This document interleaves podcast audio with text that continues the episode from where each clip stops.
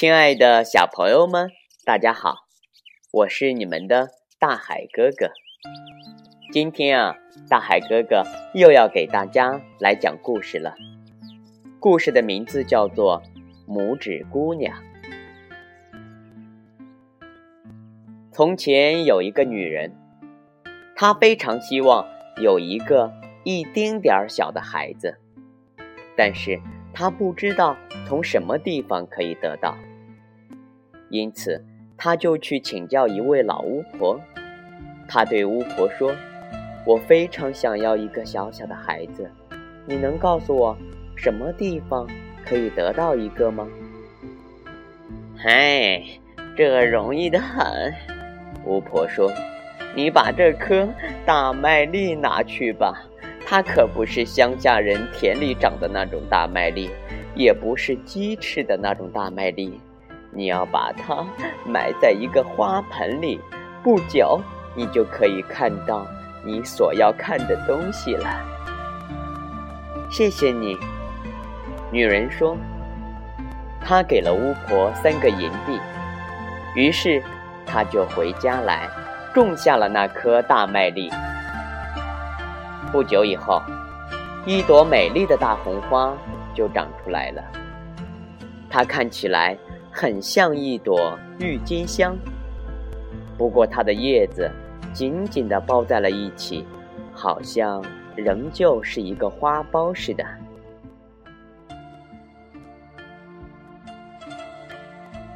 这是一朵很美丽的花，女人说。同时，女人在那美丽的黄而带红的花瓣上吻了一下。不过，当它正在吻的时候，花儿突然噼啪一声开放了。人们现在可以看出，这是一朵真正的郁金香。但是，在这朵花的正中央，在那根绿色的雌蕊上面，坐着一位娇小的姑娘。她看起来又白又嫩又可爱。它还没有大拇指的一半长，因此人们就叫它拇指姑娘。拇指姑娘睡觉的摇篮是一个光得发亮的胡桃壳，它的垫子是蓝色紫罗兰的花瓣，它的被子是玫瑰的花瓣，这就是它晚上睡觉的地方。但是在白天，他就在桌子上玩耍。女人在桌子上放了一个盘子，上面又放了一圈花儿，花的枝干浸在水里，水上漂浮着一根很大的郁金香的花瓣。拇指姑娘可以坐在花瓣上，用两根白马尾做桨，从盘子的一边滑到另一边。这。真是美丽极了，拇指姑娘还能唱歌，而且唱得那么温柔和甜蜜，从前没有任何人听到过。一天晚上，当她正在漂亮的小床上睡觉的时候，一个难看的癞蛤蟆从窗外跳了进来，因为窗子上有一块玻璃已经破了，这癞蛤蟆。又丑又大，而且是黏糊糊的。它一直跳到桌子上。拇指姑娘正睡在桌子上鲜红的玫瑰花瓣下面。呱呱，这姑娘倒可以做我儿子漂亮的妻子哩。癞蛤蟆说。于是他一把抓住拇指姑娘正睡的那个胡桃壳，背着她跳出了窗外。一直跳到花园里去。花园里有一条很宽的小溪在流着，但是它的两岸又低又潮湿。癞蛤蟆和他的儿子就住在这里。哎呀，他和他的妈妈简直是一个模子里住出来的，长得也是奇丑不堪。呱呱呱呱。当他看到胡桃壳里这位美丽的小姑娘时，他只能讲出这样的话来：“呱，讲话不要那么大声啦，要不你就把他吵醒了。”老癞蛤蟆说：“它还可以从我们这儿逃走，因为它轻得像一根天鹅的羽毛。我们要把它放在溪水里睡莲的叶子上面。它既然这么娇小和轻巧，那片叶子对它来说可以算是一个岛了。它在那上面可是没有办法逃走的。在这期间，我们可以。”把泥巴底下的那间好房子修理一下，你们两个以后就可以在那儿住下了。小溪里长着许多宽大的绿色睡莲，它们好像是浮在水面上似的。浮在最远的那片叶子，也是最大的一片叶子。老癞蛤蟆向它游过去，把胡桃壳和睡在里面的拇指姑娘。放在了上面。这个可怜的、一丁点小的姑娘，大清早就醒来了。当她看见自己在什么地方的时候，就不禁伤心的哭了起来。